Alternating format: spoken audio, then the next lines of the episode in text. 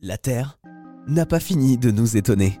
L'homme a parfois l'impression de la connaître grâce à ses satellites, mais pourtant, nous n'en avons pour l'instant parcouru qu'une infime partie.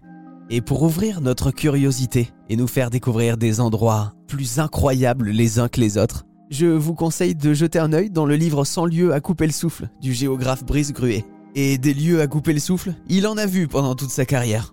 Brice Gruet, racontez-nous un petit peu ce que c'est que le métier de géographe. Bah, il s'agit de, comprendre en fait ce qui se passe sur Terre. Donc c'est très très vaste, mais surtout donc euh, il ne s'agit pas que d'étudier euh, la géologie ou euh, tout ce qui serait physique. C'est aussi toutes les sociétés humaines qui se sont installées sur Terre, qui y vivent et donc qui transforment leur territoire, qui y habitent et puis aussi qui le rêvent, parce qu'il y a la dimension imaginaire aussi qui est très importante.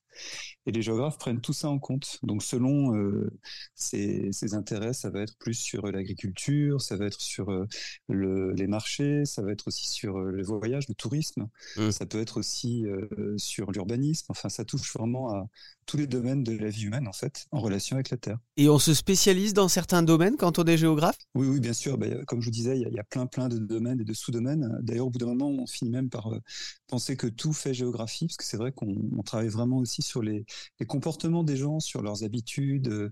Euh, on travaille aussi sur les genres, on travaille sur euh, les aménagements même intérieurs dans certains cas. Donc, vous voyez, ça touche à mmh. des choses très, très variées. Et c'est en relation avec des tas d'autres disciplines aussi, hein, des sciences humaines, mais pas que humaines d'ailleurs. Et qu'est-ce qui vous plaît, vous, dans ce métier? Alors, qu'est-ce qui vous a poussé à être euh, géographe? Ah, C'était la curiosité. Et puis aussi, euh, comme j'écris aussi, c'était une manière de me cultiver pour euh, découvrir des modes de vie que je ne connaissais pas, des endroits que je ne pouvais pas imaginer.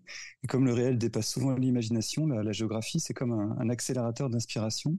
Ça permet vraiment de, se projeter par l'imagination dans des tas de situations qui peuvent faire aussi des, des bonnes histoires. ça permet de raconter des choses et puis après de faire des découvertes et des rencontres en relation avec les objets qui nous intéressent. C'est un métier où on voyage pas mal, non? Vous avez vu beaucoup de pays, vous avez beaucoup voyagé, vous? Alors oui, bah, on a l'habitude de dire que les géographes ont des semelles de vent.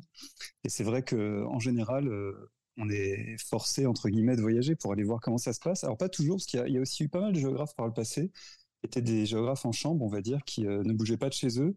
C'est un peu l'image, vous savez, du géographe du Petit Prince, alors qui est assez erronée parce que finalement ça a beaucoup changé depuis. Il y a eu aussi des géographes explorateurs euh, mais maintenant, en fait, euh, c'est vrai que quand on choisit un terrain, comme on dit, euh, bah, évidemment, il faut y aller. En ce qui me concerne, c'est plutôt l'Italie. Mhm. L'Italie et puis la, Méditerranée.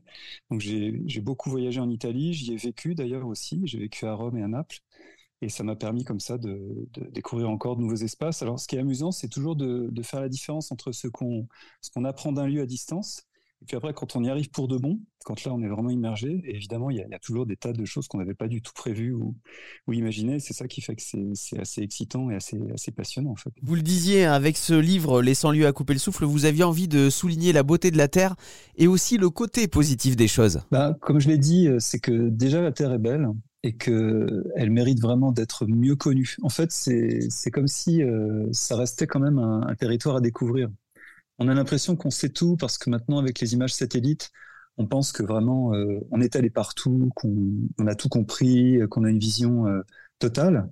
En fait, pas du tout. Euh, si il faut se rendre, par exemple, à pied dans certains endroits, ce qu'on ne peut pas faire autrement, c'est long, c'est compliqué, et là, on, découvre encore de nouvelles choses, que ce soit des espèces vivantes, des formations géologiques. Il y, a, plein, plein de choses à découvrir. Il y a, toute une exploration en fait à imaginer. Et je trouve ça plutôt, euh, plutôt positif, enfin, plutôt optimiste. Et je crois que c'est ça qu'il faut, qu'il faut retenir. Il y, a, il y, a, vraiment beaucoup, beaucoup encore de belles découvertes à faire. Et si vous aussi, vous avez envie d'avoir le souffle coupé par ces paysages et leurs histoires incroyables, rendez-vous dans le livre 100 lieux à couper le souffle aux éditions Larousse.